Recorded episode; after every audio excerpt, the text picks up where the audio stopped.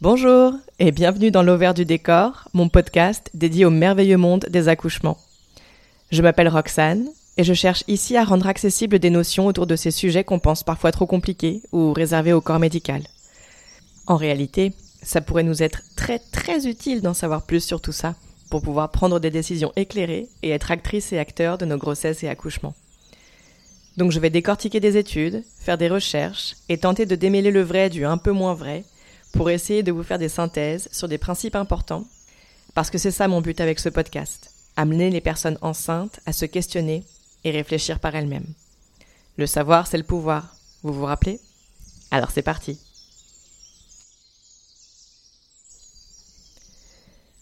La première chose à laquelle on pense lorsqu'on parle de l'accouchement, c'est la douleur. Tu enfanteras dans la douleur. Pour une société soi-disant laïque, on a quand même des doctrines judéo-chrétiennes bien ancrées dans nos cerveaux. Sans compter les récits de l'accouchement traumatique de Tante Marthe qu'elle raconte à chaque repas de famille, et les représentations d'accouchement dans les films avec des femmes qui hurlent, allongées sur le dos à l'hôpital, avec un médecin entre les pattes. Tout ça, ça fait que c'est écrit dans nos cellules. On est programmé pour avoir peur de la douleur de l'accouchement. Puisqu'on nous le dit et répète inlassablement, avoir mal quand on accouche, c'est inévitable. Sauf qu'en réalité, les discours pourraient être un peu plus nuancés. Déjà parce que des récits de personnes qui disent avoir accouché sans péridurale et qui n'ont pas souffert le martyr, ça existe. On les entend juste moins, peut-être parce que ces personnes parlent moins fort, ou alors parce qu'on se dit que ce sont des exceptions et qu'elles ont eu de la chance. Il devrait y avoir plus de nuances aussi, parce que quand on se décentre du point de vue exclusivement français, on se rend compte que les expériences vécues dans d'autres pays sont sacrément différentes. Aux Pays-Bas, 85% des femmes accouchent sans péridurale. En Angleterre, c'est 60%. En France, bah, on est aux alentours de 15%. Qu'on ne vienne pas me dire que les Françaises et Français sont plus douillettes et douillets, ou que les personnes qui accouchent dans ces pays aiment souffrir. Ça n'a rien à voir. C'est juste une question de conditionnement. Moi, je pense qu'il y a aussi un certain poids générationnel. Nos mères, nos grands-mères, les générations précédentes ont vu l'arrivée de la péridurale et la généralisation des enfantements à l'hôpital comme un immense signe de progrès, rendant l'accouchement naturel ou à la maison presque ringard et dépassé. Un peu comme l'arrivée des couches jetables ou du lait infantile, qui ont été perçues comme une avancée majeure pour l'émancipation des femmes. Et là, j'ouvre une grosse parenthèse sur ces sujets. Mais c'est vrai qu'on en a beaucoup fait la promotion à l'époque, notamment les féministes, sans voir les effets pervers de toutes ces nouveautés.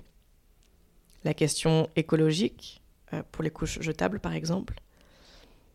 Pour le lait infantile, effectivement, ça permet aux mères ou aux personnes qui viennent d'accoucher de pouvoir déléguer les tâches liées au bébé plus vite.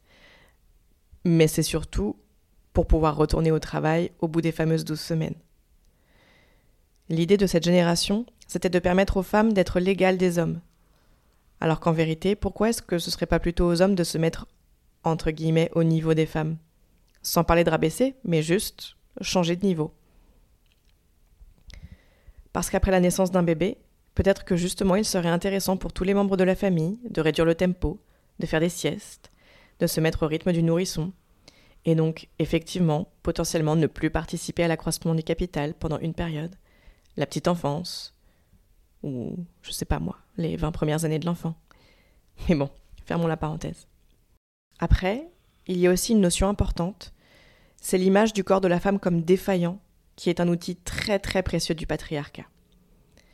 Parce qu'en martelant qu'accoucher ça fait trop mal, que les femmes n'en sont pas capables, et qu'elles ont forcément besoin du système médical, incarné symboliquement par les hommes à travers la figure de l'obstétricien, le patriarcat cherche à nous faire croire que nous ne sommes pas capables. Parce qu'en filigrane, si on n'est pas capable d'accoucher, on n'est pas non plus capable de s'occuper d'un enfant, etc. Les femmes et les personnes enceintes se retrouvent encore une fois enfermées dans cette posture de dépendance, prise dans des rapports de dominant-dominé qu'on retrouve dans bien d'autres aspects de la société. Oui, tous les aspects, ok. Bon, parce que la douleur, c'est quoi? Le dictionnaire Larousse dit que c'est une sensation pénible ressentie dans une partie du corps, mais aussi une douleur morale ne correspondant pas à une sensation pénible dans une partie du corps. Donc bon, la sensation pénible, on comprend facilement. Typiquement, quand on met la main au feu, on ressent une douleur qui nous fait retirer la main. Et ce serait aussi ça L'idée, selon certains chercheurs, dont Paul Brandt, qui est un chirurgien, auteur du livre Pain, the Gift Nobody Wants, qui veut dire la douleur, le don dont personne ne veut, c'est que la douleur sert à nous protéger. Avec cet exemple de la main sur le feu, on comprend. Ce ne serait pas cool de la laisser brûler, on en a besoin de cette main. Donc la douleur est là pour nous dire hop hop hop, on ne laisse pas la main au feu, on la retire, et surtout, on ne le fera plus. En gros, la douleur, elle serait pas forcément négative. On sait aussi que, et ça la sage-femme Maïti Trélin le rappelle très bien dans son livre sur la douleur de l'accouchement, une douleur physique peut faire psychoter et une douleur morale peut faire somatiser. Typiquement aujourd'hui, on voit bien à quel point le stress ou la dépression peuvent engendrer des douleurs ou maladies concrètes, pas juste dans la tête. Et pourtant, on entend encore souvent des médecins dire Ah, je ne peux rien faire pour vous, ma petite dame, c'est dans votre tête. Bon, eh bien, si c'est que dans la tête, alors c'est facile. Il n'y a plus qu'à se dire que l'accouchement, c'est trop cool, que ça fait même pas mal, et que je ne suis pas du tout en train de stresser à l'idée d'enregistrer ce podcast, alors mon mal de ventre, il peut s'en aller. Hmm. Ça marche pas. Évidemment, c'est un peu plus compliqué que ça, mais vous voyez l'idée. Si je me dis que je vais avoir mal, eh bien potentiellement, je vais avoir encore plus mal. Je dois aussi dire que j'ai une expérience particulière de la douleur de l'accouchement. J'étais pour ma première expérience à l'hôpital et j'ai vécu, je pense, ce à quoi je m'attendais. C'est-à-dire que j'ai hurlé de douleur. C'était vraiment une intensité à la limite du supportable. Je me sentais complètement démunie et je pense pouvoir dire avoir vraiment souffert de cet accouchement. J'étais terrassée par la douleur. Pour mon deuxième accouchement, j'étais seule chez moi pour la plus grosse partie et ensuite accompagnée de ma doula et du père du bébé. Et je n'ai ressenti aucune douleur. J'avais bien des contractions, mais je ressentais plus de l'intensité des choses qui se passaient à l'intérieur de moi que de la douleur réelle. Le seul moment où j'ai eu mal, c'est quand j'ai essayé de rester allongée pendant une contraction. Et là, oui, non, vraiment, je peux dire que j'ai eu mal. Mais tout le reste, même la phase de désespérance, c'est hyper bien passé. Et même l'expulsion. En vérité, j'ai surtout eu l'impression, et bon, pardon pour l'image un peu dégueu, mais de vomir par le bas. Tout mon bassin s'est mis en branle pour expulser le bébé. Et voilà, vomir, c'est pas très agréable, mais on peut pas dire que ça fasse mal. Alors avec le recul, je pense qu'au-delà du lieu de l'accouchement qui était évidemment différent et peut avoir joué, ce qui a pu changer la donne, c'est mon état d'esprit. Pour mon premier accouchement, je m'étais préparée presque à avoir besoin de l'hôpital. Je voulais un accouchement sans péridurale, mais j'y allais en me disant que j'aurais besoin de l'aide de ma doula, de la piscine d'accouchement, que j'aurais besoin d'une présence médicale, de la structure hospitalière autour de moi, et que je n'avais en fait pas tout ce qu'il fallait en moi. Je m'étais mis en tête que je n'étais pas suffisante pour mettre au monde mon bébé. Et d'ailleurs, c'était plutôt inconscient, je pense. Je ne me l'étais pas forcément mis en tête, mais c'était latent. J'avais besoin de quelque chose d'extérieur. Alors que pour mon deuxième accouchement, je me suis préparée à pouvoir tout gérer toute seule.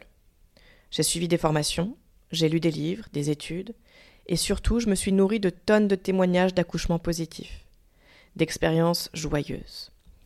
L'idée, c'était vraiment de contrebalancer toute cette appréhension que la société a pu insinuer en moi pendant des décennies en reprenant confiance dans le processus.